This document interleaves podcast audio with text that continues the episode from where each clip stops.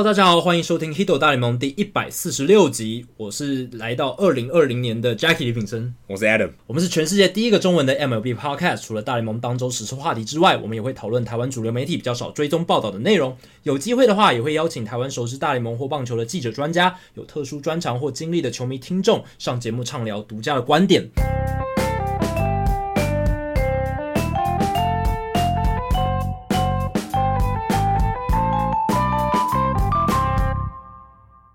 第一百四十六集是《Hito 大联盟》在二零二零年的第一集，但这一集其实我们录的时间是预录的，所以如果在节目上架的这个时刻有一些大联盟重要的事情我们没有讲到的话，就是请大家多多包涵。但我们下下一集就可以听到了。对，我们下一集一定会讨论到。那这一集我们是预录，所以我们才呃就是回答我们听众信箱单元里面的问题，这样因为。听众信箱单元，老实讲，在我进当兵之后，因为我比较少时间可以准备问题，所以听众信箱单元的次数会少一点。那也请大家多多海涵了。那之后，等我退伍之后，听众信箱的这个频率，还有我们回答问题的这个频率，也会恢复正常这样子。好，那这个礼拜我们先回答一些大家对于我们做节目还有我们个人比较有关联的一些问题。第一个问题是鼻涕狂人，他问到说。请问当初是什么样的契机让我跟 Adam 有机会能在棒球产业工作？请我们分享一下。好，那我讲一下自己。我最早呢是自己开始写部落格，就是我对这个东西很有兴趣，然后加上我是念外文系，然后想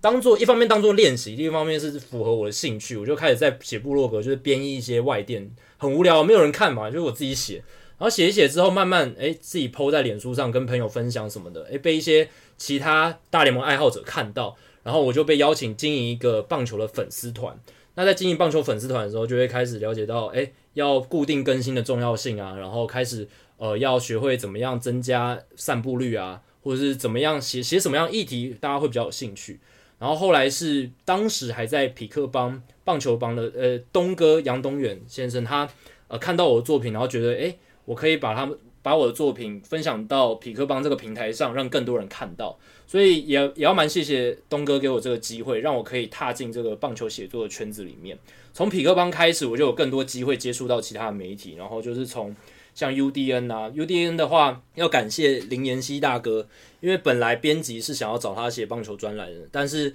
林妍希大哥那时候把这个机会呃引荐了给我，那所以我非常感谢他给我这个机会，让我可以在 UDN。一直写稿，一直写稿，一直写稿。其实到今年我当兵之前都还在写，那之后退伍之后应该还是会继续。哎、欸，你这一路上，包括你上一集的贵人也有点太多了。对，我这我真的是遇到非常非常多贵人，我只能说在一开始棒球写作的过程中真的是非常幸运啊，遇到非常多贵人。然后后来 TSNA 当时呃曾公他也有看到我写的东西，然后也有对我邀稿这样子，然后也有雅虎，后来就是美国职棒杂志，呃上一集有提到过。然后后来呃上大学第一。第二年吧，大二的时候我去参加了大专。所以你高中都开始写了？没有，大一下学期，然后大二上我开始去参加 SSU，就是大专学生运动网这个新闻志工。那这个新闻志工的话，是让我体验到实际到运动赛事现场采访的经验，因为呃，他这个呃团体就是让学生有机会去现地采访大专运动赛事，就接触到了大专篮球、大专棒球、足球。排球这一些，然后有去现地采访，了解到说，诶，在一个比赛里面你要观察什么重点，然后呢，访问球员的时候可以怎么访问这样子。其实 SSU 培育出蛮多现在在线上的记者跟主播，包括野球台牡蛎的主持人滚阳大哥，他也是哦，我在 SSU 的大学长。还有我们的听众侯伊里应该也是，侯伊里也是没错。然后 Fox 体育台的林奕文主播，他也在 SSU 待过。所以如果你现在还是高中生。对，但我不高中生跟听我们节目蛮厉害的。如果你是高中生，也许你大学的时候可以考虑一下。如果你有兴趣从事体育媒体的产业的话，SSU 可能是一个不错的选择。非常好的敲门砖，因为你进入 SSU，你可以第一个认识很多同好，然后为以后未来就是你的人脉。第二个是他们会邀请很多业界大咖的人士来做分享，所以这也是建立人脉的好机会。然后后来其实真正最大的转捩点是在二零一六年，我。大学大四要毕业的那时候，那时候在考虑到底要不要念研究所。然后第二个是那时候其实有一个运动媒体的机会，但是我被打枪了。所以第一个被打枪是一个人生第一个挫折。然后再来是念研要不要不要要不要念研究所这件事情，因为那时候考虑要念翻译所，可是我不知道能不能考得上。那直到最后是因为应征工作被打枪，加上呃念研念研究所有考上。然后让我决定好，那就去，既然考上，那就去念吧。然后一方面是增加自己的语言表达能力，翻译所嘛，然后一方另一方面是让自己呃能够再累积一些实习工作的机会，这样子。所以二零一六年就是进入了呃台大的翻译所去念。那上研究所之后，其实这一个转捩点是在于，因为研究所我们那一年进去的时候，刚好跟 Fox 体育台谈成了一个实习合作计划。刚好是在我进入的那一年，所以这个命运的安排就是非常的奇特。因为我从小到大看美国职棒都是看，一开始原本是 ESPN，然后在 Fox 体育台，然后看曾公常常大哥转播这样子一路看上来，所以 Fox 体育台算是一个呃，我从小到大觉得，诶，如果我有机会在体育媒体工作，还蛮理想的一个工作的场域跟环境，这样希望可以去里面做做看。然后没想到在我进研究所第一年就有这样的机会，所以我也把握这个机会就进去里面实习，算是。呃，我踏入正式踏入体育媒体公司的一个一个一个步伐啦。那正式踏进去之后呢，从一开始做网络媒体的新闻编译，然后到后面做电视新闻、做好球带什么，这一路过程就是一个奇幻之旅。但是如果没有二零一六年那一个很重要的人生转捩点的话，这一切都不会发生。如果我在大四下的时候应征上那个运动媒体的工作的话，也不会有后面的这些事情，因为我可能就不会想要念研究所，所以。其实这就是后来就是印证了，就是 Steve Jobs 他在二零零五年史丹佛大学的毕业典礼上的演讲啊，因为他那个演讲的重点就是在于说，有很多事情呢，你做的当下你不知道呃是为什么，或者是说你不知道它会对未来有什么影响，可是等你十年二十年后，你再回头过来看，你会发现你在每个人生当下认真做每一件事情，好像都有它的目标跟意义在，好像都有它的目的。让你可以把每一个事件连接在一起，connecting the dots 这样子。所以，其实我现在回头来看，也有这样子的感觉，就是我从现在的这个状态看，我从二零一三到二零一九这几年的发展，往运动媒体这条路发展，其实我做当下可能都不知道未来会发生什么事，或我做这件事会不会让我得到什么。当下就是去呃，因为兴趣，因为喜欢去做这件事，然后结果后来好像就像 Adam 讲，我很幸运，然后中间遇到很多贵人，然后帮我把这一连串的事件串起来，这样。Jacky 这个好鸡汤哦，而且把我把我想讲的结论也都讲完，但没关系，我讲我的，对不对？对，你也 Adam 也有他自己的，而且其实你如果当时没有被拒绝，没有被那个工作拒绝的话，搞不好现在也没有这一集节目。对，所以这是真的。对啊，所以非常有可能。那其实我也有很多被拒绝的经验啊，这一点我可能可可能比你还多，应该更多。但但因为我比 Jacky 大八岁，其实我我是出社会是比较早。那我之前在 ESPN 还没有在还还没有变成 Fox 之前。我在大四的时候，其实就有应征过校园大使，然后那时候很很幸运的有录取这样子，所以后来在 ESPN 有算是做一个可能每一周一日实习的这个机会，嗯、那可能有提出一些规企划案啊，或是呃跟一些体育的这些记者媒体朋友互动的机会，所以那个时候应该算是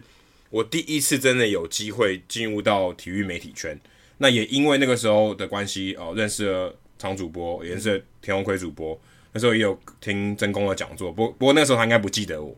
然后后来，呃，我出社会做了工程师，不过我一直都还有对于体育媒体这个领域还是很有兴趣。所以我在二零一一年跟二零一四年的时候，我也有一次是 ESPN，一次是 Fox 的这个算是新闻主播的甄选。然后我两次都有去，然后一次是复赛，一次是决赛，然后都被啊、就刚好被陈鸿仪、还有侯一里、还有董静乔被淘汰了，所以。我就是没有上的那个，所以如果后来如果我有有很幸运上了，我可能变成世界体育中心的主播，嗯，那我可能也不会有这个 podcast，你也不会有驻美，可能不会有驻美记者，对，可能也不会有驻美记者这个机会，所以其实都还是冥冥之中有安排啊。我觉得现在目前看起来，那个时候觉得不如意的地方，其实现在看起来是一个很幸运的结果。嗯，是一种养分啦，就是有时候你被拒绝或者你不如意的情况，当那个当下。有时候你就是没有，可是我我我觉得这个得到一个结论，就是这就是为什么我要做广播，因为不用露脸。这个因为至少陈鸿仪跟董继晓比我帅，就是。就是在电视上，可能就是他们有他们的考量吧，对啊，这这可能。但我后来发现，哎、欸，其实我们做广播，做广播比较合适嘛，也许、啊、也许是更适合的媒介。如果没有被拒绝，哎、欸，我可能也不知道这个这个情况。因为我们两个的共识就是，我们两个露脸，其实对我们这个节目价值没有提升很多，没有没有怎么加分、啊，对，没有怎么加分。那除了这个以外，我其实，在二零一三年我也很幸运，然后我在呃这个经典赛的这个 Fan Cave 活动，MLB 有一个 Fan Cave 活动，就是他们每一年会找三十队的球迷，然后去办一个。有点像实境秀的这个活动。然后当一当年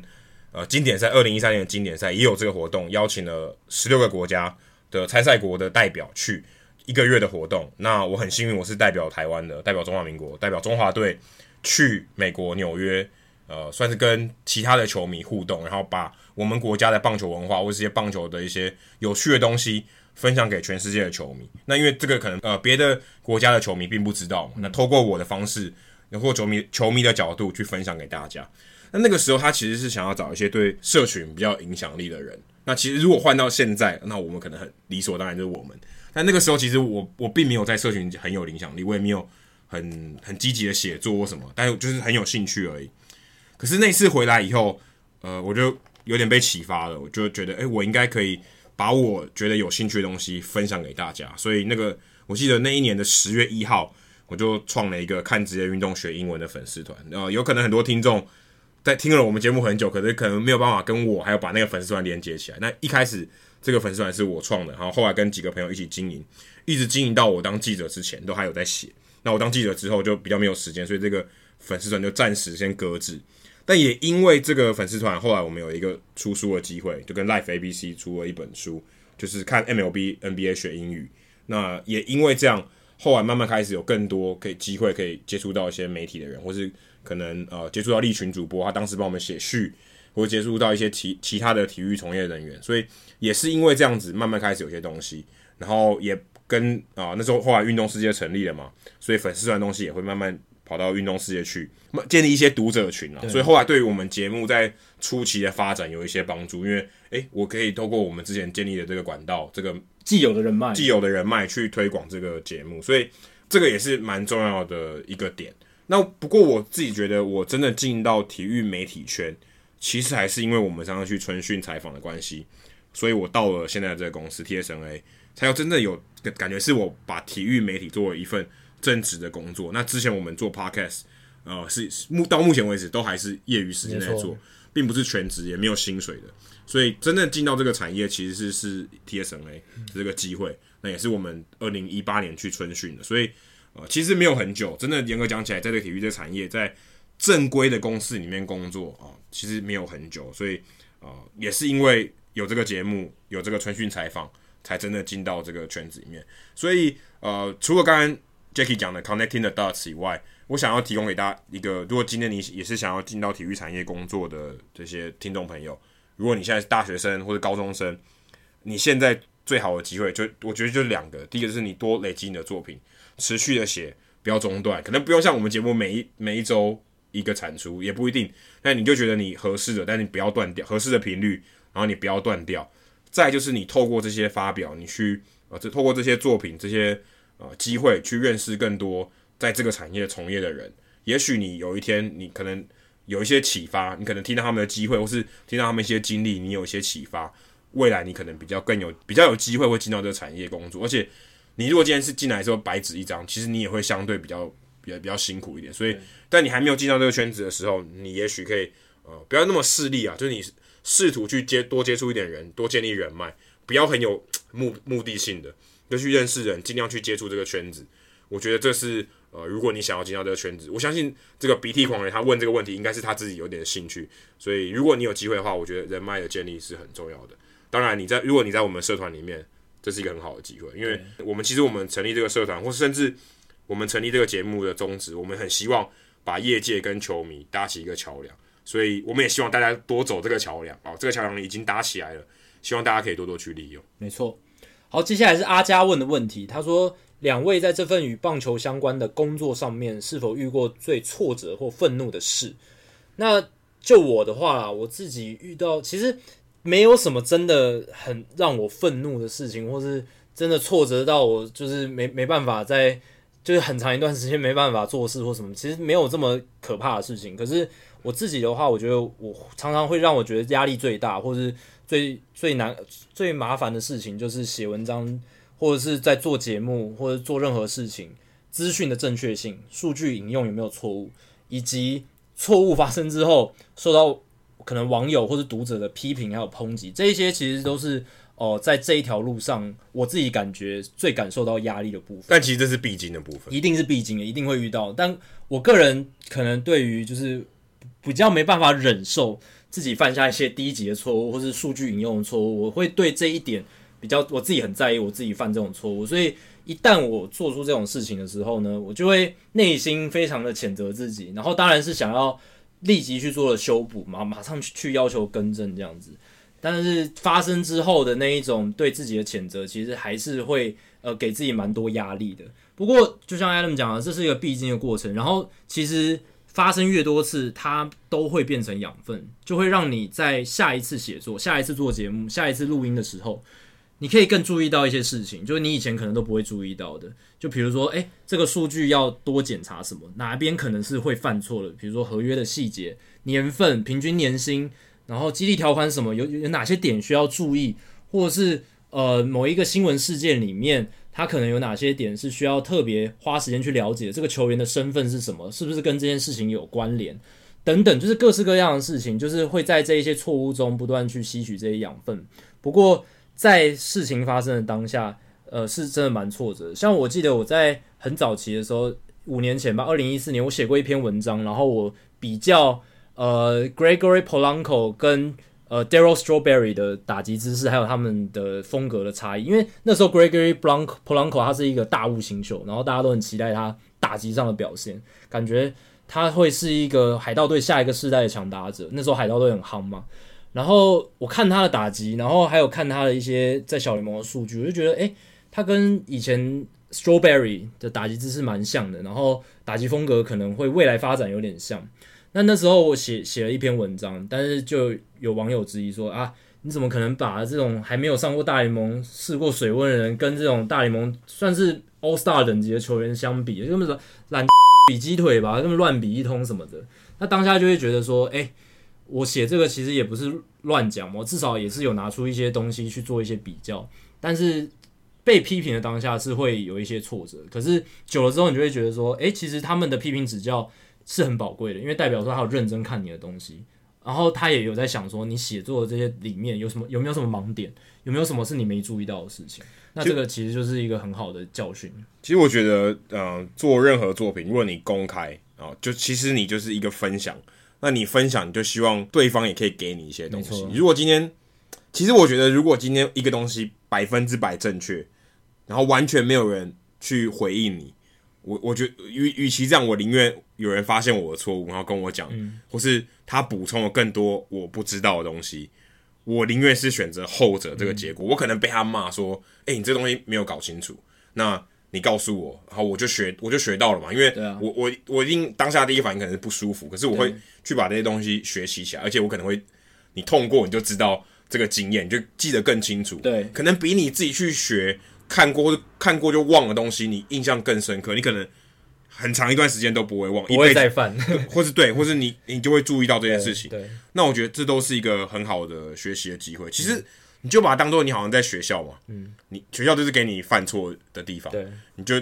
不管怎么样，你也不是到什么杀人放火的境界。这种错，如果别人愿意给你指正，嫌货才是买货人，他表态有认真看。所以其实我们做节目，我们其实也蛮一直讲过这个。嗯、如果你今天对我们节目有任何觉得错误的地方，批评指教，你觉得不同意的，我们非常欢迎你在社团公园公开的地方告诉大家。我觉得让大家都可以知道。对，或者我们节目怎么做，你会觉得听得更有趣，更更想听，这也是一个我们想要听到的意见。对，其实我们就是抛砖引玉啊。对，所以希望我们希望大家有更多回馈，不要觉得说我们两个说的都是对的。其实我觉得这个是我反而不希望见到的情况。嗯，因为绝对没有可能什么东西都是对的。对啊。因为像呃，我们非常喜欢听的 podcast EW Effectively Well，他们那两个主持人，他们已经很厉害了，他们对数据的了解，对棒球了解很很厉害。可是他们常常还是会被听众的 email 就是炸到，就是说哇，怎么有这样的想法？我们两个之前写棒球写了这么多年都没想到的，或者是诶，他们之前写的那本书 The Only Rule It Has to Work，就是他们两个人去呃经营一支独立联盟球队，也是因为透过听众的牵连。他们才能够有那个去管理一支小独立联盟球队的机会，所以这个是我们希望可以达到的一个境界啊！不要因为怕犯错了，然后就不去做，就跟贝比鲁斯的名言嘛，不要因为害怕被三振而不出棒嘛。对，因为没有人生来是完美，我们都是一路都是在错误中学习。好，我自己的错误哦，所以刚刚 Jacky 讲的那些我也都我也都经历过，而且作为记者被骂是很正常。嗯，那我自己觉得挫折或愤怒的是，如果以我现在的工作上，就记者工作上面来讲，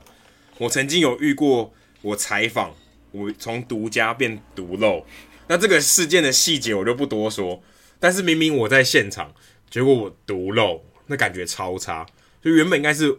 我知道是最完整，就发现。我居然独漏了某一个东西，某一个细节，那我当下感觉蛮差，因为我其实已经到现场，可是我还把它漏掉，我们并没有没有把这个讯息带回来，没有把它写进到我的新闻里面，那感觉非常挫折。再就是我也有被误会过，被误会说，哎、欸，你没有认真工作哦，我至少我对得起我自己良心啊。我说，哎、欸，你可能有一些情况，他们，哎、欸，例如说可能。呃，他你们跟当地的记者还不是很熟的时候，我觉得多少会有一些误会，因为他跟你不熟嘛，那你可能你也有些规矩，你还在摸索，犯了一些潜规则，犯了一些潜规则，然后被误会，可是他当面可能没跟你说，对，但之后有有发生这种情况。其实，在美国，在我去美国的第一年，的确有发生这种情况，然后你也真的只能。宝宝心里苦，对对，就缴学费吧，就缴学费的过程。但这个的确也是有这种情况。事后看起来，哦，当我今年第二年去跑，就这些事情就几乎都没有了。嗯、所以，嗯、呃，我觉得这个的确也就是一个缴学费需要去，可能就要必须要去碰撞了，才有可能学会。因为你如果没有经过这个过程，你也许可能永远都不知道。真的。然后我还有更惨的是我，我我的记者证跟我的麦克风也不见，而且这是分两次不见，这非常惨的事情。对，而且都是在。呃，我真的很忙，或是我很累的情况下不见，所以事实上你还根本找不回来。就是在最不能不见的时候，你把它弄不见了。我记得有一次，呃，记者证真的就是我去采访完，然后，诶、我早上起来，我口袋里面没有记者证。我后来我都一定挂在脖子上，直到我回到旅馆，我才把记者证放在桌子上。然后有一次，呃，麦克风不见是在球场。球赛已经打完了，麦克风永远插在我的腰包里面。当我要去休息室的时候，我发现我麦克风不见了。对，这边讲的不是录 podcast 的麦克风，是你要去访问球员的那个麦克风。对，我还记得是在 Fenway Park。对，然后我我记得我待到一点，我跟场地的人员在球场翻遍 Park, 翻遍都没有，而且可能就被人家丢到垃圾桶。对啊，因为他也看不懂是什么，然后就然后然后我就就只好自己去买一个麦克风。嗯，这就是对我来讲。我的老板就跟我说那是命根子啊，嗯，那等于我的命根子就断了，对，所以就很痛啊，而且那个感觉很差，就是你这是你最重要的东西，啊、就你不见了。后来我就买了一个包包，就把、嗯、一定要把那个麦克风塞住，不然我不想再犯同样的错误，因为那感觉实在太差了，而且会影响后面行程你的体力、心情都是大受影响。但就告诉我一件事，就是你尽量手上东西越少越好，然后尽量睡得越饱越好。对，因为你睡得不饱，就是你睡眠不足，精神不济，你很容易，你你的专注力就只能在很小的地方。那你其他东西，你可能你只能顾某一些东西，你旁边就顾此失彼，东西就忘了带啊，或者错过什么东西，这种事情常有，所以真的要睡饱一点。没错。好，接下来是 Howard 问的问题。他说，他预计明年二月第一次踏上，应该就二零二零年啊，第一次踏上美国的土地，去亚利桑那看大联盟春训。可以请我跟 Adam 分享一下在美国采访的点滴以及美国春训的棒球文化吗？那其实想跟 Howard 说的是，我们其实，在我们去美国春训采访的时候，在录 Podcast 的时候，其实我们都分享了非常多，两而且两年，两年哦，两年都为期一个月嘛，所以。其实我仔细去回顾了一下，我们二零一八年做了四集，都是跟我们春训在当地采访还有经验分享有关的集数，五十二集、五十三集、五十四集、五十五集。隔一年，二零一九年一百零二集、一百零三集、一百零四集、一百零五集。其实我们每一集都有 touch 到一点说，touch 到一点，我们那时候在美国春训采访的一些见闻啊，还有我们看到一些事情啊，或者我们访问人物，像我记得非常清楚，节目一周年第五十二集就是访问纹身大叔。然后我们在道奇球场，所以好，如果你有兴趣的话，其实我们就不用在这边复述，就是你可以再回去呃复习一下，回回去听一下。其实，在那个当下，我们讲出来的东西可能更精彩，我觉得。对，而且你如果要签名的话，可以收听一百零三集，对，记得要去听。你你如果真的想要签名的话，你一百零三集一定要听。想要知道怎么样找到最佳的签名位置，怎么样读到球员，一百零三集一定要去听。好，接下来是想名字好难，好，我们不怪你啊，有时候想自己的昵称确实有点难。他说最近想要练英文，可以请两位推荐几本球员的自传吗？希望不会过难的，然后内容上是有趣的。那我自己的话，我推荐的是我最近在看的 Dirk Hayhurst。他写的《Out of My League》这本书，这本书目前还没有中译本，但是小明早难，我想一辈子都不会有中译本，对，应该不会有中译本。然后小明早好难也想练英文，所以你就去看原文的。那 Hayhurst 他其实是很著名的棒球作家，应该是说他本来是球员，他本来是大联盟球员，后来他退役之后，他就变成了一个棒球作家，而且专真的是写书的。他写了两本书，第一本是《Bullpen Gospel》，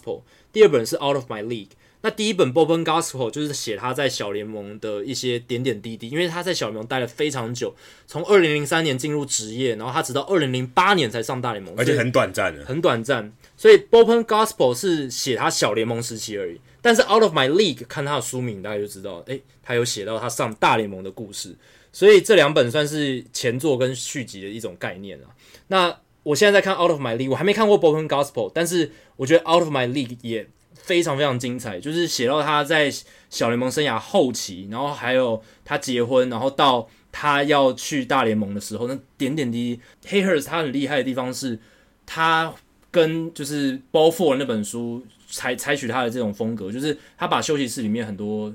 不应该被讲出来的事情写出来，不过有化名啊？对，有化名，对，他有保护。可是其实你如果仔细去查，就是他们那一年球员的资料，其实你大概可以可以可以猜出来是谁？对，可以猜出来是谁。所以其实没有保护的很好。不过他写的真的很仔细，而且他会把他自己内心那个当下，他心里在想什么状态写得很清楚，让你觉得你好像就住在他的身体里面一样，你好像在当他脑子里有蛔虫，你知道他当下那个心境的转折状态。而且他不只是写他在。球员休息室，还有他在比赛里面，在棒球里面，他的人生，他写写写进去，所以他让你看到一个球员很立体、很完整的面相。因为球员他是人嘛，他不是只是在球场打球的机器而已，他还有他的私生活，他有他的家庭要顾，他有交女朋友，他也要呃可能组一个家庭，他有他人生中的挫折，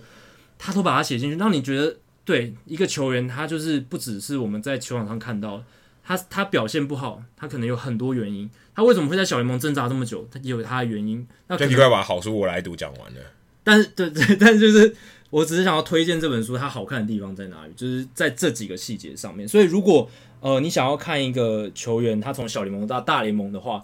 这一个书是非常好。Dirk Hayhurst。那再来另一本呃是 The Closer Mariano Rivera，就是终结者马里安诺里维拉的自传，这是他的中译版本。那我是推荐大家直接去看原文啦，因为它的译本上面的话会有一些，我觉得有一点失准。那原文书比较能够呈现它原汁原味，而且这本书老实讲真的不会很难，它写写的方式其实是比较简单的。然后因为它是当然不是李维拉他自己提笔写，他是有一个 ghost writer 帮他写，所以他的行文是很流畅。然后 Rivera 他的我我觉得啊，他成功的关键或者说他的背后的故事相对来讲会。相相对来讲，我觉得单纯比 Hayhurst 单纯一点，因为他就是重重信上帝嘛。应该说他是成功的例子，成功非常成功的例子。然后他就是呃信仰，然后还有一些东西来帮助他。但这本书我觉得也是蛮推荐，因为它不会长，不会很长，不会说啊你一直读不完的感觉，也是很值得大家去看。因为 Rivera 是一个非常知名的球员，那他的故事也是非常值得知道。所以这两本是我推荐的大联盟球员的自传。另外一本跟刚刚 Rivera 的自传比较像的是 Pedro，Pedro Martinez 也有一本，嗯，那这个也是比较像的，就是都讲成功的故事，因为他们在大联盟真是很成功的球员，也都是名人堂等级的球员，所以他们的故事会比较像，很刻苦，然后最后上了大联盟很成功，讲他们的故事，讲他呃在小联盟发迹的这过程，但他比较没有那么多细节，比较多都是诶、欸，他一路很顺的是上来，然后获得很巨大的成功。那 Hayhurst 是比较特别，他的是对，应该我可以这样说啊，应该算是一个比较相对不那么成功的故事。对，但也许就是因为这样，他才有更有戏剧性，更有东西可以讲。对，更有东西可以讲，因为成功方法就一种，失败方法有非常非常多种。那你可以看到各种不同的失败的方式。那 R.A. Dickey 的话，他的不死的蝴蝶其实也有综艺版，那你也可以去看他的英文版。但英文版我觉得比较难一点，因为他他是念文学系的，所以他其实东西是。呃，我觉得算是比较正规的，可能更像文学一点的东西，所以你也可以去看《不死的蝴蝶》这本书，是 Whenever I Wind Up，对，那就是讲他投球。那 Wind Up 也有结束的意思，对，就是他讲他的投球动作，也讲他的这个要退休这个过程，就有点像是他交代他从接触棒球一直到他要退休，所以这四本书其实都蛮推荐大家去读的。但、嗯、但我自己个人，其实我不是很喜欢读自传，因为我觉得 会蛮偏颇的吧。就是对，而且只单纯从他的立场去看而已。对我我我自己会比较喜欢一些散文或是一些比较是思考性的东西，嗯、比较不会喜欢看。个人故事从他小时候一直讲到他长大，我我我个人比较没有那么喜欢这种故事，就是对。不过如果如果小名字好难想要看自传的话，就是或者我比较想看他一一个片段的故事，就只讲某一他人生中某一个片段的故事，然后讲得很清楚，对，讲得很清楚。我不会、嗯、没有对他整个生长过程，觉得有时候会有点腻，嗯。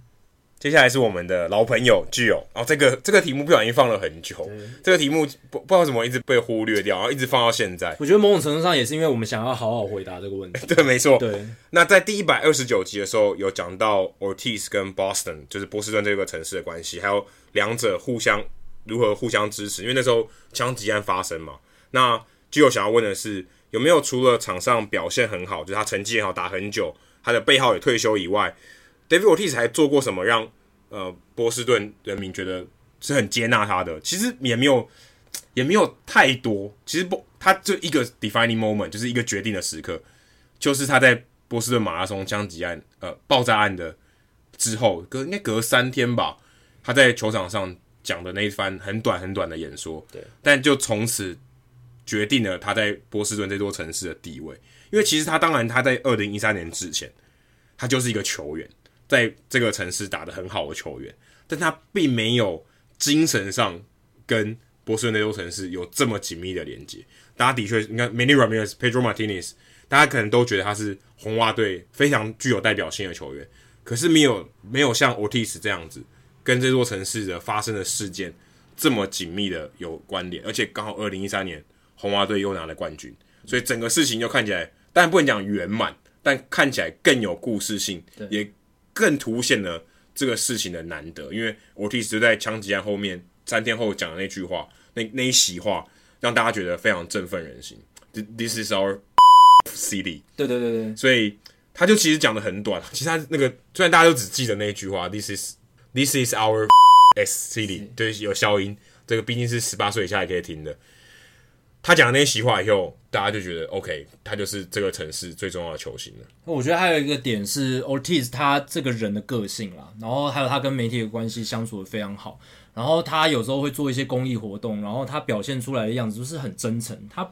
真的是在就是在私底下不是太做作的一个人，让你感觉到他是一个很好亲近，然后很很 nice，但但是很多球员也都这样，可是没有一个人像他地位跟。这个城市，跟任何一座城市这么紧密连接，可是他真的是比其他，我觉得比大多数开朗的球员再更开朗一点，然后他的感渲染力可能更强一点。我我自己是这样觉得，而且他有几次，当然那个是在波士顿马拉松爆炸案之后，他有一次帮一个生重病的四岁的小孩，就是完成就是全垒打的梦想，就是那个小孩想要他打全垒打，他真的打全垒打，然后就是他也帮他录影片什么的，那那那一种就是这种事，类似这种事情。我觉得也会让他在不管在社群媒体上，在波士顿球迷的心目中再树立起一个更好的形象吧。但但也必须说，他也有一点悲剧英雄啊，因为毕竟他是刚讲、嗯、有点失意，但他毕竟是建立在一个悲剧上面，所以更凸显他的这个戏剧性。嗯，因为如果你像呃 Roberto Clemente，他也是这样嘛，因为他是因为这个坠机的意外，所以你会觉得当然会有一点加分。那你说像 LeBron James，他也。也做了很多公益，也代表这个城市。嗯、那这个也就不用多说，因为 LeBron James 是一个非常非常知名的代表，他也代表了，他可以说是代表了克里夫兰他自己的家乡。因为呃，David Ortiz 甚至他不是波士顿人嘛，他其实是多米尼加人，嗯、所以 LeBron James 当然很理所当然，他为他的家乡发声啊、呃，甚至做了学校啊、呃，甚至资助很多清寒的学生呃上上大学，那甚至学费都都是他付。当然，他这这点钱对他讲没有什么。那最后还想要问的是，除了像刚才我讲到 LeBron James、David Ortiz 以外，哪一位球星跟他的这个城市是有这么紧密的连接？那刚才讲到 Clemente，然后还有 LeBron James 之外，其实我想到还有两个人，一是 Curtis Granderson，他跟芝加哥很紧密，不过他其实没有在芝加哥打过球，所以呃，我觉得可能不符合这个条件。那我想过的，我觉得目前当今现在还在现役的是美式足球队 JJ Watt，休斯顿德州人队的这个非常重要的一个防守队的明星。那他在二零一七年，呃，也是 Harvey 风灾的时候，嗯，他去算主动的登高一呼去募款。那个时候，他其实原本的目标只要募二十万美金，嗯、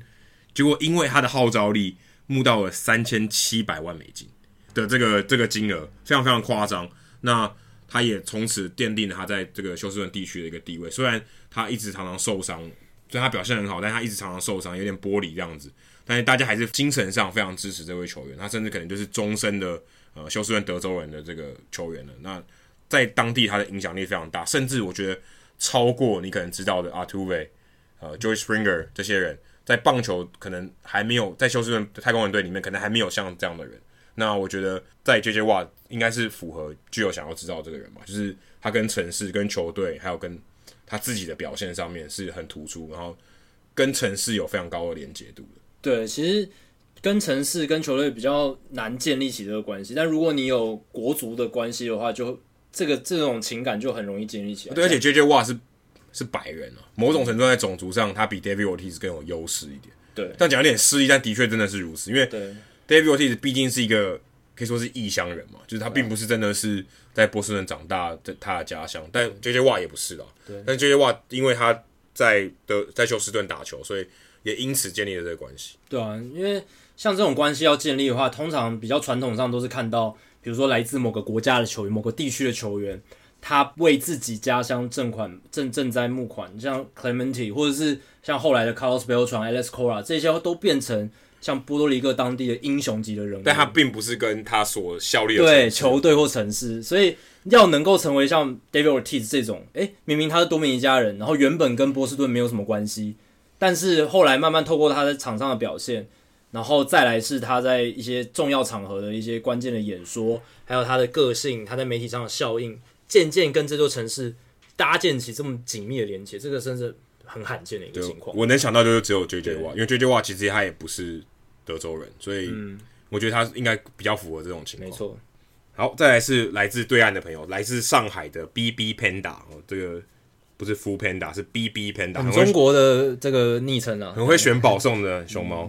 那他想要问的是，这个其实是在世界大赛之后的问题。那他说，最近国民队造访了白宫，川普从背后抱住了那个 Suzuki，这个画面让人印象深刻。那他的问题是想说，大联盟冠军造访白宫，然后并且接受总统接见的传统是什么时候开始的呢？那同时又有多少球队拒绝过造访白宫？那第二个答案，第二个问题我先回答啊，没有，没有没有拒绝，因为球队拒绝很怪，你可以个人拒绝，但但球队没有拒绝的，所以基本上球队还是会去，但是有多少人去，这就是不一定。自由的，对，你不一定要去，也没有强迫，但大部分都会去啊，大绝大多数都会去，除非因为他们都在球季中嘛，然后通常都是你对到巴尔的摩球队或者对到华盛顿的球队，就会顺便去。那国民队当然他主主场就在就在华盛顿 DC，所以他当然会去。那我查到的资料是，呃，《纽约时报》曾经有做过一篇报道，他是一九二四年的时候，华盛顿参议员队哦，他就去开始有这个传统。那个时候是还不是总统邀请的，是第一夫人 Coolidge 去邀请的，因为 Grace Coolidge 是当时第一夫人，然后她是棒球迷，然后刚好又是首府的球队赢球冠军，世界大赛冠军，邀请他们去白宫做客，所以。我不晓得这个这个有没有符合你的条件，因为当时并不是这个第三十任总统 Calvin Coolidge 去邀请，但是他们也的确造访了白宫，所以应该有符合你这个条件。所以从一九二四年开始，就陆陆续续有这个传统，说，诶，如果你拿了世界大赛冠军，要不要去白宫可以去造访一下？因为诶，之前有这个先例，所以后来慢慢开始就有建立起这个传统。那其实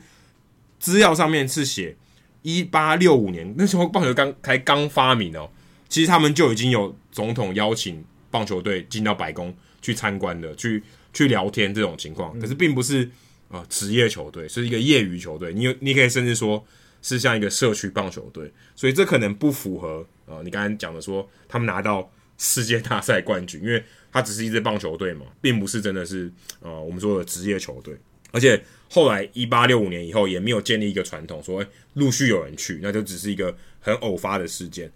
那我后来查了资料，还有其实其实棒球是最早的。我一开始以为不是，我一开始以为可能是别的职业运动是最早有进到白宫总统接见的这个传统。那篮球是一九六三年波士顿塞尔迪克去的，那那时候是刚好是 JFK，就是 Kennedy、嗯、小甘乃迪，他因为他刚好是马州人，所以是算是自己家乡的球队，然后邀请他来，很理所当然，名正言顺。对，名正言顺。美式足球更晚，是一九八零年匹兹堡钢人队，太晚了吧？对啊，我原本以为，哎、欸，这个应该是蛮早的传统，嗯、就发现哦，原来呃，篮球跟美式足球其实都是比较后面才发生。美足美式足球今年满一百周年，嗯，所以你想，这个其实是已经很后期的事情，啊、才有才有这个传统慢慢建立起来。因为 NBA 相对来讲，他的年龄是比较小小一点，一九六三年还可以理解。对，但美式足球是一百年诶、啊，就就不太能理解。但棒球更晚，棒球更更更更老了，一百五十年。对，所以其实这个传统并没有很久，尤其尤其以职业运动来讲，棒球是早很多的。对，好，接下来是 YCW 啊、哦，这个缩写的这位听众，他想要问的是，棒球比赛有没有规定球员必须戴着手套出场比赛？如果不戴手套的话会怎样？那我想你这边问的棒球比赛应该指的是大联盟比赛，因为太多规则了嘛，对不对？啊、世界各地每一个呃有联盟有规则书的这个都、啊、都要算的话，那我查不完，所以我帮你查了大联盟这个规则。那大联盟的官方规则，二零一八年的版本，三点零四条跟到三点零七条，这四条里面都有详述手套的使用方式，例如说尺寸啊，或是。哦，它有什么规定？不能用什么样的颜色？但是里面都只有写到 may use，就是你可以使用手套，但不代表说你必须要使用手套。暗示着说你也可以不戴手套。如果他今天是强制的，他应该是 must use 或是 have to use，去来规定你上场一定要戴手套。所以其实你也可以戴两个手套。诶，嗯，如果按照这样规矩，只是你不能传球，但你可以戴两个手套。如果你今天是外野手，你可以，也许你可以戴两个手套上场。嗯。他没有规定说你只能戴一个手套，所以没有规定，没有没有规定你必须要戴手套，也没有规定你只能戴一个手套。不过有有趣的规定是，投手是不能用白色跟灰色的手套，这个是因为怕干扰，打击的时候干扰视觉。但其实我今年在访问的时候，我看到马尼队的这个左投 Jose Quinada，他上场的时候戴了一个就是有点灰白色手套，就真的就被裁判就也不是裁判啊。对方的这个，我记得好像在费城的时候，Get Capler 就出来说这个手套违规，然后他就很很不甘心不甘情不愿的去换了一个深色的手套。对，的确这个规则是有在执行的。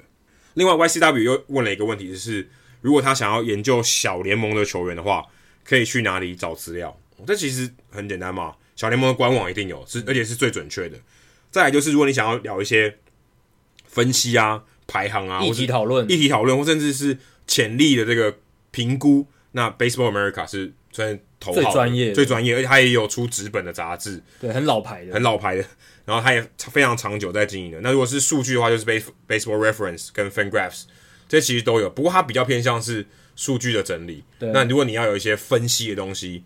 ，Baseball America 是比较多的。但 Baseball America 它因为要付费了，所以有一些资源可能你要花一点，掏出自己的腰包才能够得到。那 BR 跟 FanGraphs 它都是免费的数据资料来源。那还想再补充几个几个，像 Baseball Prospectus 棒球指南，它也是有小联盟的相关数据，而且它会分小联盟不同联盟的一些数据。所以比如说三 A 有什么墨西哥呃墨墨西哥联盟是被归类在三 A 层级，然后还有什么国际联盟、太平洋联盟，就是它每个联盟都会分出来，因为每个联盟的环境其实都有点不太一样。没错，所以你如果三 A 整体去看数据，跟分联盟出来其实是不太一样的，但是。BP 它的数据是有一些是免费的，有一些是有一些功能是你要付费才能看的，才能够去取用的，所以这个也是要注意的地方。还有另一个网站叫 Baseball Cube，它有很多球员不只是大联盟的数据，还有小联盟跟他在大学时候的数据。当然，现在 Baseball Reference 它也引进了大学的数据，只是可能我觉得啊，没有像 Baseball Cube 那么完整。Baseball Cube 还蛮完整，还蛮多的。然后它也是，如果你有付费的话，你可以开启很多，就是更多的资料数据这样。那再来还有一种资料来源，就是用 Podcast 嘛，像包括 Adam 的好朋友啊、呃，对，呃，Tyler Mon，对，帮他 plug 一下，他也有一个 Podcast 叫做 The Show Before the Show，没错，在上大联盟之前的 show，，那就是小联盟，小联盟，所以这个节目就在讲小联盟的故事，呃，也不是故事，它比较像是我们这种节目，对对对对，会找一些他们他但他们的邀请的对象通常是小联盟球员或是周遭的周边的一些人。但他们平常讨论的议题都是小联盟发生的事情，对。然后常常会去介绍一些呃小联盟有潜力的新秀。对，我觉得这是很好很好的资源。然后当然还有大联盟官方自己的 MLB Pipeline Podcast，这也是一个很权威的资源嘛。然后他们里面的记者专家都是全职全心投入在做这些新秀分析、做讨论。所以我觉得这个也是一个大，就是如果呃 YCW 你真的很对小联盟球员很有兴趣的话，这些都是非常宝贵的资源，可以去取用。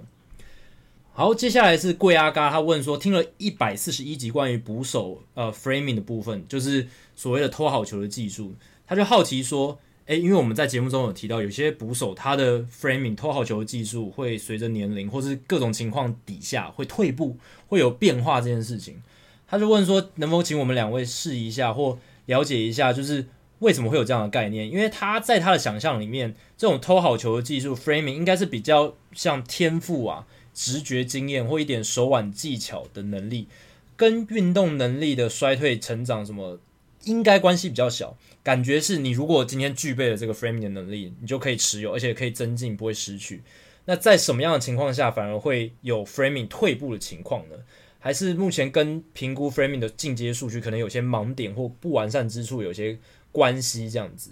那我先讲我的回答。我觉得其实像 framing 这种东西跟选球很像，选球好像是说，哎，你今天练成了一个选球员，你好像就不会衰退。这个技术像 Barry Bonds 就是可以一直很好的选球能力。但其实虽然选球跟 framing 这种看起来不会因为哦年龄衰退就衰退的这种能力，它其实还是会衰退的啦，因为。能进步的话，你能够精进一项能力的话，它就有衰退步的可能性。你今天好，你会，你先说你会英文，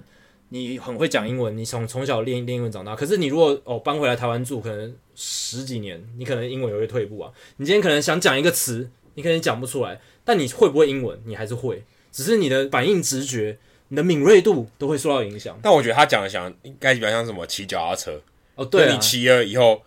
你很这一辈子可能很难忘掉，对，可能很难忘掉。可是你骑脚踏车的这个技术好坏还是有分别嘛？你可能你很长骑的时候，你技术很好，你遇到颠簸的时候，你不会摔车或什么。可是你可能二十年没有骑，十年没有骑，或者是你频率降低了，你有时候你的敏锐度、你的细腻度都会降低。所以我觉得这跟选球一样，选球也是你如果呃会会随着你的体力下滑，比如说你连续好几年出赛，然后都没有休息。会受到影响，体力下滑会影响选球。Framing 也是一样，你如果连蹲好几天，或者是你有受伤的情况，或者是你有受过脑震荡，捕手伤的脑震荡，久了之后都会影响你的视觉、你的你的运动的判断、你的反应直觉、你的手的运动能力等等。所以其实这个是一个很大的关键，就是这个能力还是会退步、会进步，只是不像运动能力那么明显，因为运动能力就是你跑不快、跳不高，就会马上反映在。场上的这个表现上面，framing 不会像这些能力那么快，可是它还是会有改变。那另一个原因，呃，其实贵阿刚有提到，确实是跟数据的评估有关。因为现自自从像 Ryan Doman 那种 framing 超级烂的捕手出现，然后消失之后，因为随着时代改改变，然后大家都认识到 framing，所有捕手的训练养成都会加入 framing 的训练，大家各球员也都更重视，会淘汰掉那些 framing 很烂的，像 Ryan Doman。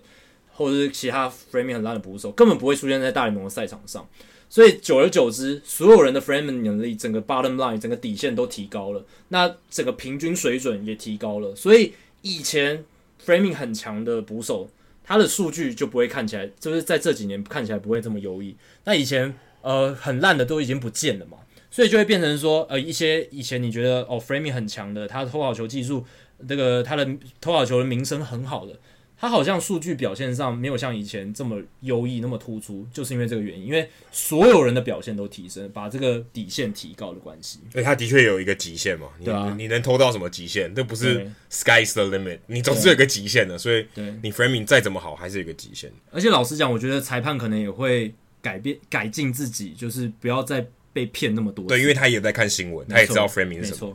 那我个人觉得他蛮像是投变化球，嗯。你今天学会一个变化球啊，理当你不会忘记，你就你就知道怎么投，因为你的手感，呃，你怎么握，你就有一套嘛。可是你不是每一天都可以投出很好的变化球，你甚至你你可能今年投的好，明年投的不好。我说投的好，不是说你投出的效果，你可能控球也有影响，品质也有影响。你这东西其实是变化很大，纵使你是大联盟的等级的投手，你都没有办法把握你每一颗球、每一颗变化球都有你的水准，甚至不要，就当然有可能说你今天是在有没有张力的情况下不一定，但捕手 framing 也是在有没有张力的情况下嘛，因为你你在比赛中跟你在练习还是不一样，所以你还是会受到一些呃情境上或是压力上的影响。你你毕竟是人，你还是会有呃表现的高低起伏，就跟丢变化球一样嘛。那你老了以后，也许你的手感就不见了，对不对？可能某一部分的肌肉稍微退化了，多少这都很精密的东西就会开始有一些改变。另外，我觉得还有一个点是，也许你会看到某些捕手说他 framing 可能很好，但他今年好，明年又低于平均值，然后明年又高于平均值，有点波动。嗯，我觉得多少一方面，除了说，呃，当然每个选手都有不同的各自的状况以外，他搭配的球员也很也很重要，因为他搭配的投手可能。他就没有那么适应，他也许会影响他的数据表现。他每一年投手都会换嘛，他不可能每年搭配的十几个投手都是一样的。可能某一些投手他就特别不会接，一定有的，因为每个球就算是曲球，叫一百个投手来丢，每个都不一样。你说我很可能百分之九十的曲球我都很会接，我百分之十的没接，没有接的那么好。那可能今年我接那百分之接的特别多，那我的数据可能多少就因为这样影响，可能就在平均值上下在动。那你原本可能是平均之上，现在突然在平均值之下，所以我觉得还是有一些搭配，因为毕竟他是被动的嘛，他是被动去接那个球，所以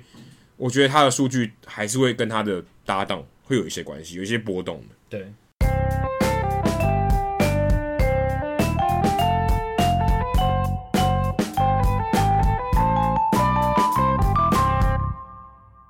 好，接下来进行本周的好书我来读单元。好，这个礼拜我们要介绍的一本书叫做《Powerball》威力彩。威力彩，对，如果你照字面翻，你可能会觉得啊，是不是在讲运彩的书？因为美国的威力彩就叫 Powerball。对，但其实这是一本讲棒球的书。那它的作者叫做 Rob Neyer，不知道大家有没有听过？Rob Neyer 他其实是一个非常资深的棒球作家，是跟 Bill James 几乎是同辈的。那他跟 Bill James 其实也是好朋友。这本 Powerball 其实是已经是他第七本棒球书了，所以他的作品量算是哇非常大量。对，以这种长篇的书来讲，对，著作等身的概念非常厉害。他跟 Bill James 也是好朋友，他跟 Bill James 一起写过一本书叫《The Neyer slash James Guide to Pitchers》，就是 Neyer 跟 James 的投手指南。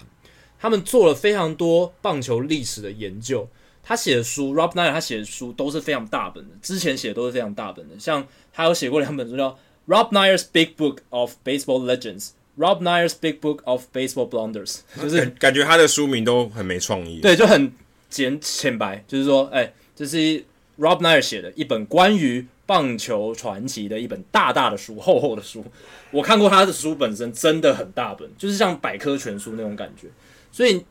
你可以感觉出来，他是一个就是文化底蕴非常深，对棒球历史非常研究非常多的一个作家。那他之前有在 ESPN 当过专栏作家，还有在 Fox Sports 也当过专栏作家，而且他有一阵子跟一个退役的大联盟球员 CJ Nitkowski 主持一个 podcast 叫 Jabble Podcast。然后大概二零一五年的时候，那时候吧，然后我那时候几乎每一集都有听。然后他真的是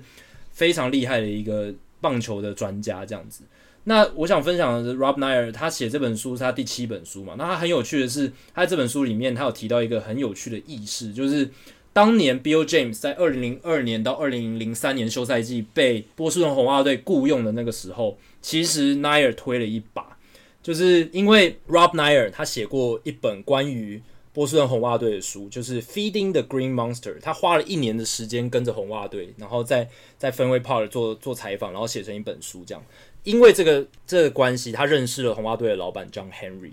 那 Henry 他因为都有看，就是他知道 Rob Neyer 这个作家，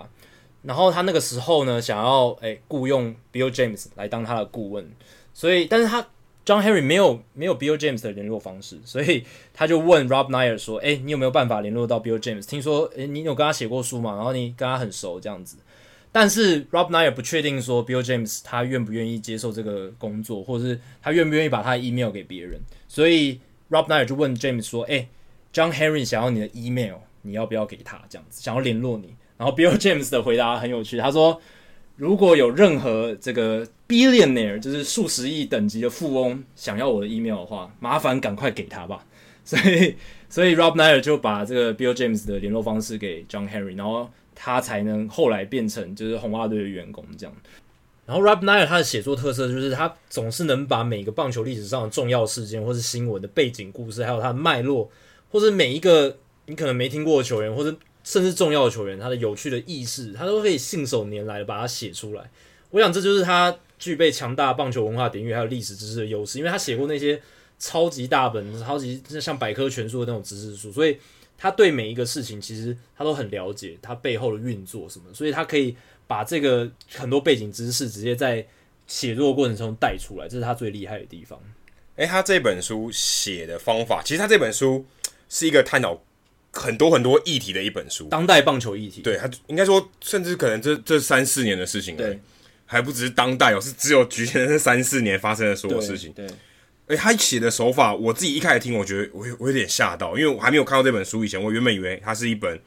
可能有点像呃《The MVP Machine》那种，它有很多故事，然后穿就是各个章节是各个故事这种感觉。哎，但其实不是，它的主轴是一场比赛，对，是二零一七年九月八号休斯顿太空人做客奥克兰运动家的这场比赛，他就用这一场比赛从第一局讲到最后一局，然后经常打到。第九局下半，对整个比赛讲完，还当然用比赛的这个内容，中间发生的人物去带他想要讲的议题，所以算是一个非常非常特别的一种，算是写作的方式嘛。因为有点像是你看一个很长的剧，然后剧里面一直提到别的故事。对，他这个写法真的非常特别，他是他每个章节就是一局上一局下，二局上二局下，然后一本书就像就是它的架构就是这样子，然后。他的这整本书就是描写一个世代的棒球的一个特殊的写法，然后它里面每一个点都有很多，每一个节章节都有很多 footnote，这也是他写作一个特色。他注注解，对注解，他补充非常多东西。那这一种写法，其实他这个写作的模板，他是有模仿的，因为像最早是 Arnold Hanel 这个作者，他在一九五四年，他看了一场比赛，就是世界大赛那一年的第一世界大赛第一站，他坐在 Polo Grounds 的中外野。然后把那本比那那个那场比赛做了很多笔记，后来他写了一本书，就是用这种写法，他就是写一场比赛，可是有点像一场比赛是一部电影的感觉。一部电影，对，每一个事情发生的背后都有很多脉络跟故事可以延伸出来，好像木木木头三分球，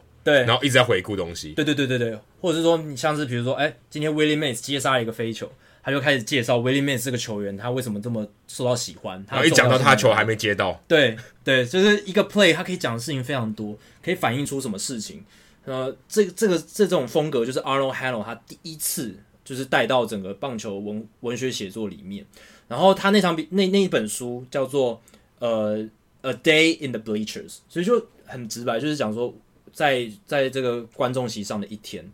然后他那本书很重要的点是他生动描述了 Willie Mays 的杰出球技，所以那本书的重要性在于这里。然后后来大概相隔了大约三十年，Dan Okran 这个 Adam 之前有介绍过，在他人物我来讲的单元里面有介绍过的人物，他也写了类似这一种写法的书，那是一九八五年出版的 Nine Innings 九局。那这本书其实他花了三年写，因为他写的那场比赛是在一九八二年密尔瓦基。他在一九八二年因米尔瓦去看了一场酿酒人对战精英的比赛，他也是记了很多笔记，然后花了三年的时间，一九八五年写了这个酒局这本书。他也是用相同的写法，一局上一局下，一局上二局上二局下，然后串联起来，然后把一九八零年代的棒球总归在那本书里面。那这种写法其实是我觉得很特别，很有它独特的魅力在。一九九零年，George Will 这个历史学家，他是很喜欢棒球历史学家。他也写了一本书叫《Men at Work: The Craft of Baseball》，他也是用一种像类似放大镜去检视，但是他他不是检视一场比赛，他是检视各个球员，像是专注在打击上的 Tony Green，然后 Cal Ripken 他专注在防守上，Orel Hershiser 他打专注在他的投球，Tony La Russa 他专注在他的执教上面，这些当时棒坛的巨擘 Will George Will 他一个一个去访问去了解，然后他们。写出他们对某一项棒球技艺的职人精神，还有做事的方法，所以这些书都是 Rob Neyer 他在写《Powerball》这本书他的灵感，还有他想要模仿的一个对象这样子。那他也写出，我觉得啊，能够代表二零一零年代二十一世纪棒球的一本算是杰作吧。我觉得，对啊，他其实他整个包含的面向，其实我看我听我是用听的，这这本书我是用听的，我并没有看文字，嗯、我用听完这本书。我觉得蛮像在听我们节目的。嗯，呃，我们在节目中曾经谈到的东西，它其实都有 cover 到，而且因为我们是二零一七年开始的节目嘛，所以其实很多东西是重复的，甚至他讲的，他为了要讲某一个领域的那个事件，其实我们也都聊过。对，因为我们节目也是这样，我们会从一个新闻事件去衍生出一个议题，比如说今天有裁判跟教练讨论争论好球带的事情，我们就会延伸出来拉出来说，哎，机器好球带的这个议题。对，所以他们其实这个他们这个这本书 Nair 里面写的这本书里面也是有点像这种，对其实他只是缺少一个另外一个 co-host，不然其实也蛮像是在跟我们一样在录 podcast。那它包含的层面非常非常多，大概举几个，例如说现在的现代的球探 scouting 有什么不一样？诶，可能更多数据化，更多传统的球探慢慢被淘汰掉。嗯。还有 spin rate，以前大家没有这些仪器转速这些东西哦，你不是只看台南 Josh，他们球探界很都有在做这件事情，怎么怎么样去侦测，怎么样去评估一个投手的变化球，怎么样评估他的尾劲，spin rate 这个转速的概念也慢慢开始在有。另外就是防守布阵哦，这我们也聊了好多遍，还有说该不该触及这些东西，他都有讨论到，或是说。小熊队跟太空人队，二零一六年跟二零一七年他们拿了冠军。当然，二零一七年那时候还没有拿冠军，他在写这场比赛的时候还没嘛。拿冠军之后才写。但是我说他在这场比赛之的这这个时候还没有还没有发生。那他们讲到说如何 tanking 啊，如何坦，对不对？如何摆烂，怎么样去摆烂，然后怎么样最后拿到这个结果。小熊队跟太空人队是怎么样去操作这件事情的？然后他这个有讨论到，甚至他连投手强袭球要不要戴那个帽子。Alex Torres，我记得我们也有聊聊到这个，是不是该有去做一些保护安全性的问题？是不是真的要等到有人被干掉了，就是在投死在投手球上了？对，因为你想，现在打者越来越 power 越来越强大，球速也越来越快，这只是几率问题而已，好吗？对，对不对？你说千万分之一，OK，那你打千万颗球的时候，它就有可能会发生，就刚好打到那个致命点，谁都无法预期。对，还有太空人队因为有一个 Yuli Gurriel，他就聊到 Gurriel 跟。古巴球员，古巴球员怎么样来到美国？他这个风气、这个生态是怎么样？也有谈到古巴球员，但弹力球他也不能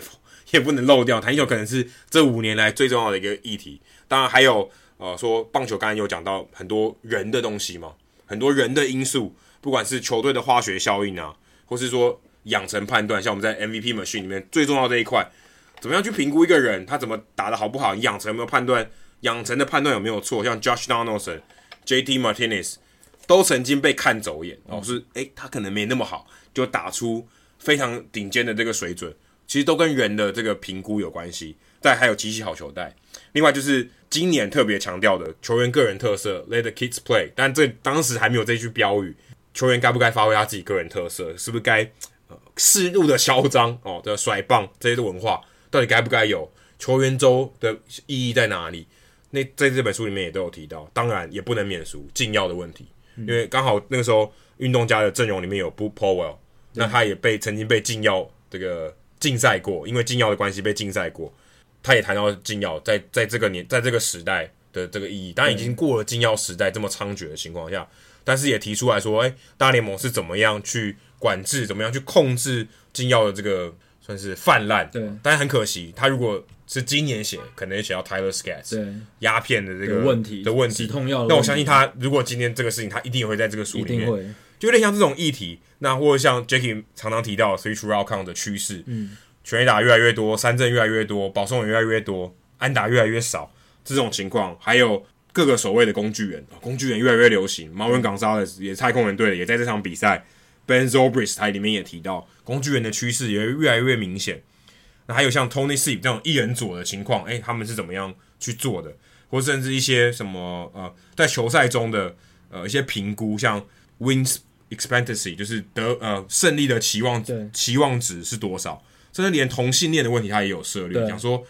为什么现在大联盟呃至少现役的球员里面没有出柜的？对，NBA 有了吗？NBA 有呃 Jason Collins，但是他也是二三年的时候，但是当时他还是在球员，可是他后来因为出柜以后。某种程度上也被默契封杀了。嗯、那他也有谈到这个议题，还有说国际球员的比例，非裔美国籍就是黑人的比例，慢慢的越来越少。这些问题他其实都有谈论到。但最可惜，最可惜，最可惜，我想 Nair 在十月，今年十月啊，今年十一月好了。Robert Nair 在今年十月应该非常觉得非常可惜的是，他居然没有写到太空人作弊的事情，因为那时候是太空人正在用这个铁桶作弊的时期，然后说呃，垃圾桶，垃圾桶，垃圾桶，然后 Rob Nair 那场比赛，其实他有在现场去看，而且他赛后有访问球员，但是他没有观察到这个现象。对，但因为那是客场比赛，对，搞不好主场才有。对，搞不好他们在客场也许没有作弊，但也许他们作弊的方式不一样，这不知道。但如果如果他当时知道，这个应该是很重要的一个环节，绝对是超，因为很尴尬。刚好这本书，二零一七年太空人。对，但没有作弊。而且我觉得 Rob Nair 他如果写棒球场上的作弊，他可以写，可能又可以再写一本书了。因为棒球场上的作弊行为从行之有年啊，十九世纪到现在一直都有了。搞不好 Nair 现在正在写，哎、欸，搞不好啊，搞不好他下一本书就是写棒球作弊的历史，对，或者就是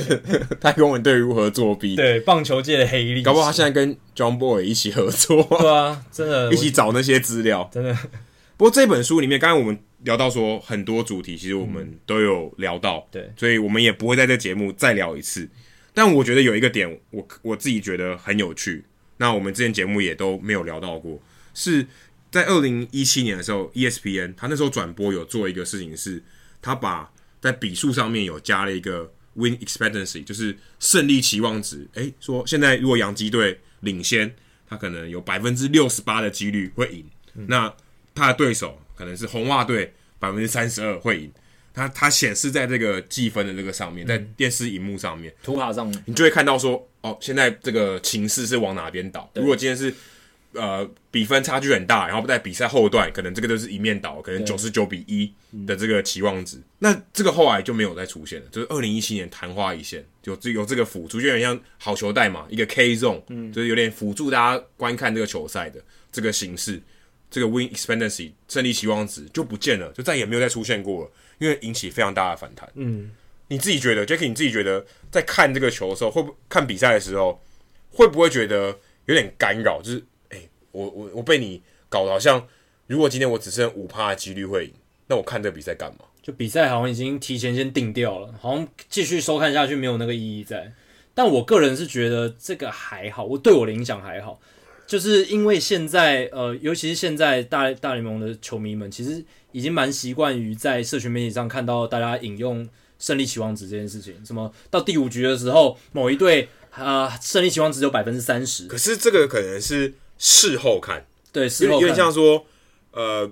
国民队他在五月的时候不是百分之零点一的机会会拿下国联冠军吗？对，但是事后看。对，如果你一直在强调百分之零点一，在他的过程中，大家觉得那我干嘛去球场？对，就是事后讲还好，可是现在其实越来越多球评也会在比赛中就讲这件事情，那就，是因为 FanGraphs 还有 Baseball Savant 他们其实会及时及时都一直在算，一直在更新这些胜利的期望值。我自己的话，我自己是觉得还好，我不会受到太大的影响，但我能理解那一些被惹怒的球迷，因为确实你如果一直讲说哦，现在这个情况就是某一队，比如说主队他的胜率就是只剩下百分之十五。我就觉得很十五还可以，但是就是如果一跟二，你可能就不想看。对，我只是举个例，就是很少或者很多的时候，你就觉得说你干嘛一直煞我风景？就是我想要还还想要好好享受这个比赛的不确定性，因为运动赛事，尤其是 live 运动赛事，它的价值就在于那个不确定性，大家都不知道接下来会发生什么事。就很像是你在篮球比赛上面直接写一个现在是垃圾时间，对 对。那你转到那边哦，现在垃圾时间是？那我不看了。对啊，我觉得 ESPN 可能也是做了那件事之后，发现他们在。是自己就是 reject 自己的的观众，就是好像在叫自己的观众不要再看我们转播了，因为你还要转播，可是这场比赛可能没有悬念。对啊，因为 Adam 在这个资料里面贴的这个截图，他就是写光芒队已经百分之九十九的胜率，洋基队百分之一。那洋基队球迷看到这个数据，他有什么感想？不看了，对，不看了，我我干嘛看？对，就有点煞风景啦。因为如果你给他一个期待值，可能大于一一趴，对。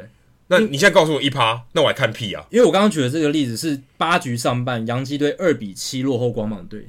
如果你不看这个什么胜率情况值，你会觉得洋基队还有机会啊？对啊，打线那么强，对啊，而且在八局上又不是九局上，对不对？还有蛮多出局数的。但是这个数据显示出来，如果客观理性分析，确实是洋基队只有百分之一。可你你作为一个观众，你应该有情感情感上的期待，对。但是像我们这种，就是已经没有对单一球队赋予太多这种 fandom，就是所谓的球迷热血度的时候，就是我我对我来说，三十支球队我都一样的支持。在这样的情况下，我觉得这种胜利情况是对我的影响就还好，就因为我会从比较分析的角度去看这件事情。Rob Nair 当他提到比赛节奏太慢这个议题的时候，就是他里面有提到说，打者很爱拖，是造成比赛节奏太慢的一个关键。像四十年前有一个人叫 Mike Hargrove，这个打者，他很有趣，他有一个绰号叫做 Human Rain Delay，人为英语联赛，人类的英语联赛，因为人为吧，这边应该要讲人为吧？对啊，但是他他他意思就是说，Rain Delay 本来是一个就是天然的天天然的，然后他这边就是一个对啊，他人他本身是一个人类，然后他造成了 Rain Delay，本来是老天爷造成 Rain Delay 嘛，对不对？那这边指的是。Mike Hargrove 造成了这个这种 delay，因为他实在是太会摸了。我有去看 YouTube 影片，他就是每一个球过来之后，他都要他一只脚踏出他的打击区外面，弄一弄打击手套，然后棒子瞧一瞧，每一个球都会。而且这是在四十年前，四十年前的时候，其实每个打者的节奏都蛮快的，比赛节奏很很明快的。但是 Mike Hargrove 就是非常的特立独行。而且这也能反映在其实他这个打者的特色上面，他是一个选球能力非常好的打者。他生涯九百六十五次保送，只有五百五十次三振，生涯上垒率三成九六，是一个上垒能力。四十年前的 Joey Votto，对，你可以这样讲。但是他的长打能力没有像 Joey Votto 这么好，所以他虽然他是一个很强的上垒机器，但是他真的是很爱拖，很爱拖。然后二十年前的代表性人物爱拖就是 Nomar Garciaparra，这个不用再多做赘赘述。那至于现代的话，其实 Rob Nier 提到，其实现在大部分打者都爱拖。对，现在已经我觉得已经没有特别拖的，真的，因为每一个人几乎每一球过来之后，他都会哦看一下休息区什么，就是教练打了暗号。我觉得是资讯太多太多，对，太大量，他要想的事情、处理的资讯太多了。他就会想说啊，我先把脚踏出去一下，然后想一下，然后接下来下下一球可能是什么？我要用什么样的挥棒？我要用，就是会想太多事情这样。所以现在比赛会这么慢，其实跟这个打者爱托真的关系蛮大的。再来是 Rob Nier 他提到大联盟脑震荡的这个黑历史的时候，他有列举出很多人名，然后我觉得里面有几个蛮值得一提的，像是 Dwight Evans 这个红袜队的传奇，他其实大联盟生涯打的成绩非常好，可是。如果他没有受到脑震荡影响的话，他可能会打得更好。像一九七八年的时候，他有一次被打中头部触身球，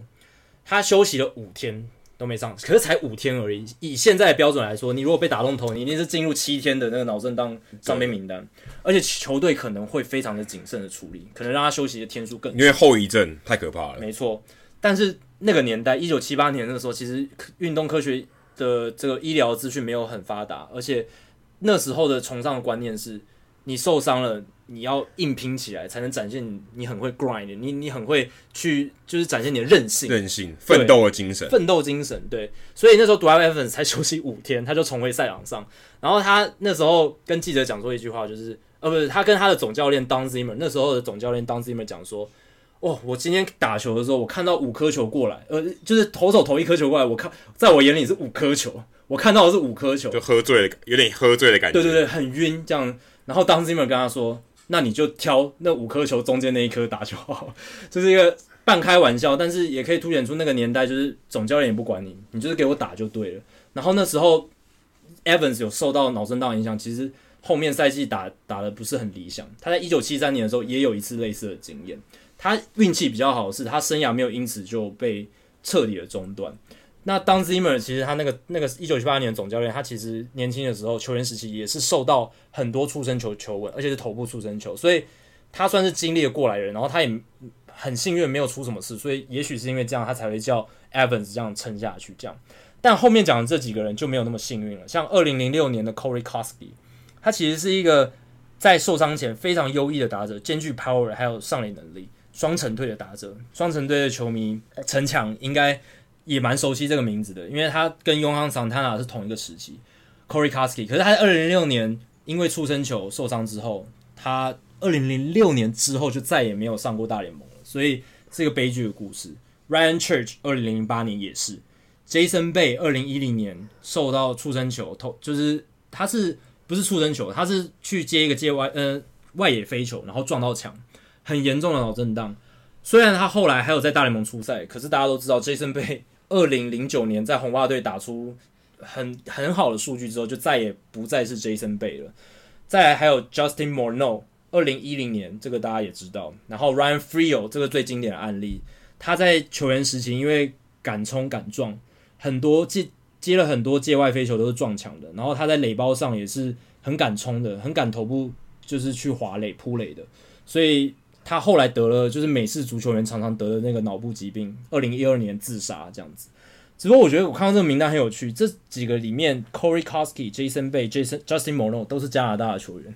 不知道是不是加拿大的球员特别容易受到脑震荡，应该只是小样本的巧合。对，只是小样本的巧合。但我觉得还蛮有趣的。那最后想分享一个有趣的，在 Rob Neyer 在书中有提到的点是，一九八八年老虎队三 A 球队的总教练 Pat Carroll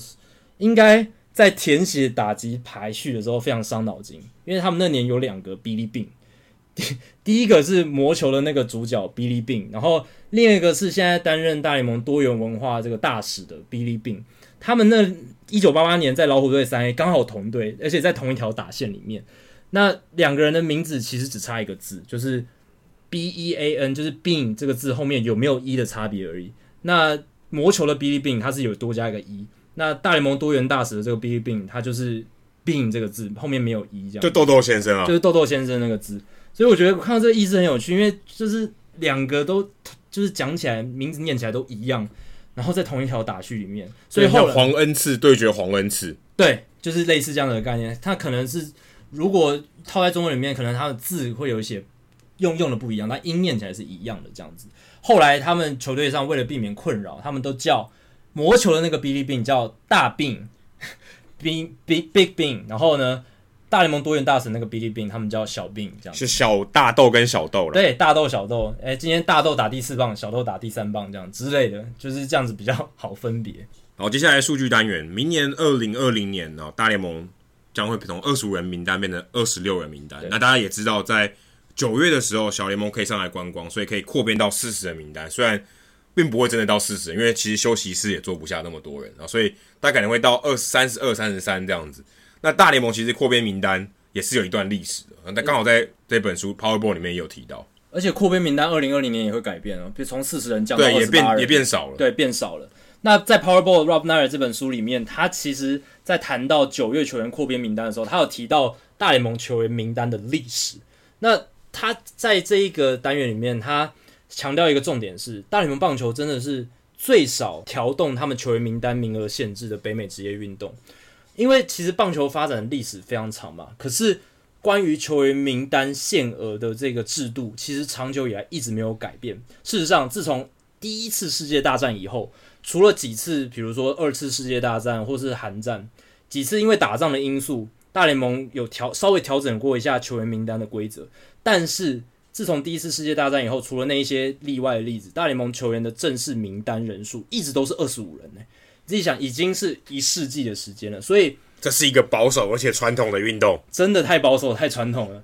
要到明年二零二零年才是一世纪以来第一次针对二十五人球员名单做一个改变。那如果跟北美职业运动其他的职业运动比较，就可以马上看出差异了。因为在这同一期间，像美式足球，他们的这个是球员名单的 size 就是大小。从十六人到三十人到四十人，现在是四十六人。那现在大家还是炒作，未来有可能会有更多每次足球人员的这个球队的球员名单限额可能会一直往上调。NBA 虽然调动不像美式足球那么多，但是有调动过。NBA 有很长一段时间球员名单的限额是十二人，但现在上限已经到十五了，而且它规定你每一队至少要带十三人。以职业运动的角度来看，大联盟这么多年这么长的历史，而且其实。虽然说大联盟很拥抱传统，可是过去这一百年来，棒球打就是棒球比赛的形式或是一些打球的风格也也有很多改变。可是直到今年到明年才要改变这个球员名单的规则，我看到这个事实的时候，真的蛮压抑的。不过以前可能是因为先发投手就可以投很很长的局数，所以真的可能也不需要这么多人。但如果呃现在这个趋势就大量使用后援投手的趋势早一点发生。可能早二十年或十年发生，也许这个名单变动、名单这个大小的变动很很可能很早就发生了。对，因为棒球往往需要一些事情已经发生，或是现象已经一发不可收拾的时候，他才会想要去弥补。可是这很合理啊，因为通常现就是说法律或规定其实是走在现象之后，没错。因为你会有一个